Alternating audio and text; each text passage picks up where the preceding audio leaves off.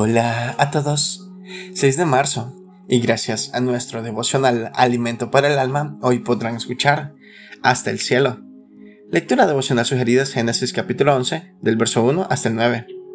Su verso 4 nos dice, edifiquémonos una ciudad y una torre cuya cúspide llega al cielo. Poco después del diluvio se multiplicó la población y decidieron edificar una torre.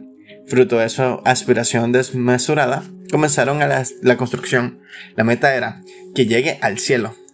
A Dios no le agradó. El margen de la imposibilidad física real porque era fruto de la soberbia. Dios no podía aprobar semejante disparate.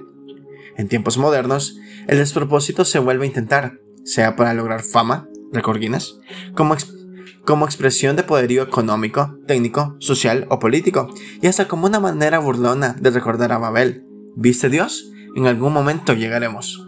Hace tiempo que han surgido tales propuestas, entre otros, la Torre Eiffel en París con sus 300 metros de altura.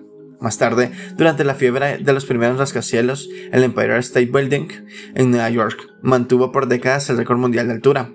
Pero aparecieron las Torres Petronas en Malasia y los edificios de las Torres Gemelas, derribadas con 527 metros. Ahora, está el tope de la torre Burj Khalifa, de 163 pisos y 828 metros de altura. Quizás otros seguirán. El orgullo humano los está empujando. ¿Por qué no aceptar que sí es posible llegar al cielo, pero que esos caminos están equivocados? Porque Jesucristo dijo que Él es el camino, y la verdad, y la vida. Nadie viene al Padre, Dios, sino por Él.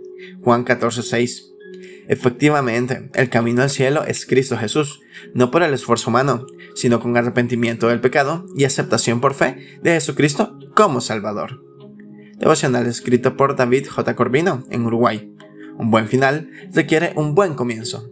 Muchas gracias por escuchar.